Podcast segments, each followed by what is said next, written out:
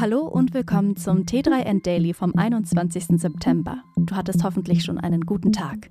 In Köln trifft sich die Branche seit heute wieder einmal bei der DMX Co. Und auf dem Weg in den Abend gibt es auch die wichtigsten Nachrichten von der Konferenz. Dazu gehört die Entwicklung des Online-Werbemarktes ebenso wie Googles Bekenntnis zum Ende der Werbecookies. Außerdem geht es um den neuen VW ID Bus, YouTubes Attacke auf TikTok und Steuertipps nach dem Ethereum Merch.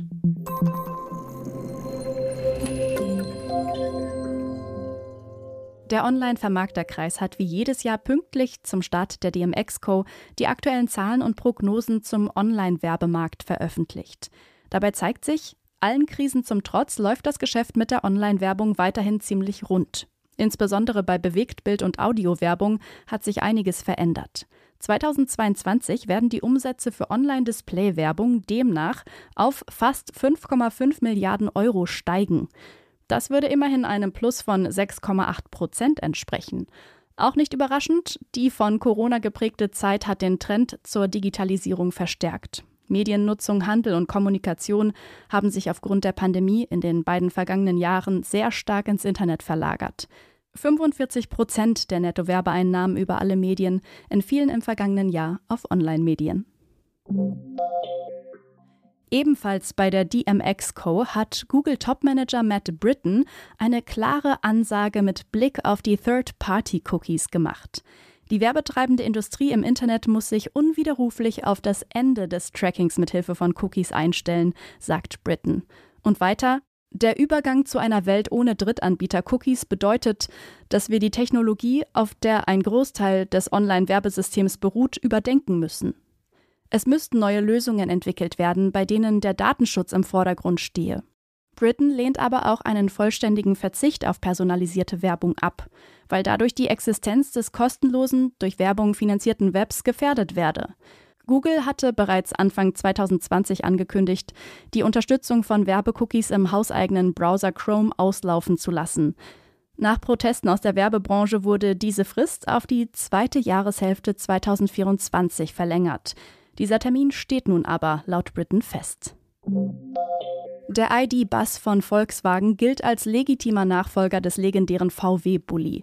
Jetzt kommt der Elektrobully endlich so richtig ins Rollen. Zum Auftakt der Nutzfahrzeugmesse IAA Transportation in Hannover hat Volkswagen vier neue Prototypen des Elektrobusses ID-Bus vorgestellt und bestätigt, dass die Auslieferung des Serienmodells im Oktober beginnen wird.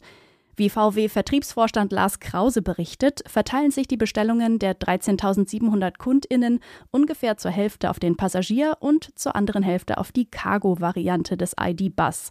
Das Interesse an der Lieferwagenversion ist dabei höher als erwartet. So will etwa der Hausgerätehersteller Miele insgesamt rund 2700 Servicefahrzeuge davon anschaffen. Anhand eines Vorserienmodells wird der ID-Bus als Miele Service Van auf der IAA gezeigt. Um zu zeigen, was noch alles mit dem neuen E-Bully denkbar ist, hatte VW vier Aufbautenhersteller aufgefordert, ihre Visionen für den ID-Bus ebenfalls auf der IAA Transportation zu präsentieren. Herausgekommen sind dabei unter anderem ein Notarztfahrzeug und ein Kühlwagen. Creator haben auf YouTube künftig mehr Möglichkeiten, Geld im Partnerprogramm zu verdienen. Dabei sollen etwa Einnahmen über YouTube Shorts und das neue Programm Creator Music möglich sein. 2007 wurde das Partnerprogramm bei YouTube eingeführt.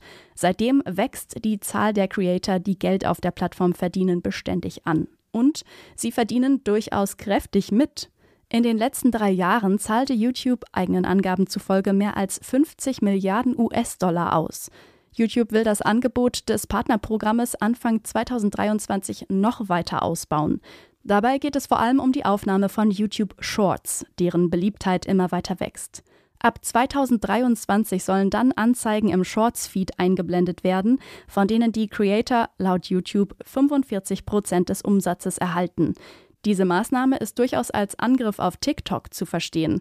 Dort spielen Beiträge dieser Art nämlich eine sehr große Rolle. Die zweitgrößte Kryptowährung Ethereum hat vergangene Woche erfolgreich ihren Konsensmechanismus gewechselt. Das macht das Netzwerk nicht nur energieeffizienter, sondern bietet auch eine neue Möglichkeit, Geld zu verdienen. Staking. Beim Staken werden die neuen Transaktionen auf der Blockchain validiert. Eine sehr wichtige Aufgabe für Proof of Stake Chains, die mit Token entlohnt wird. Um allerdings ein Validator zu werden, müssen mindestens 32 Ether hinterlegt werden.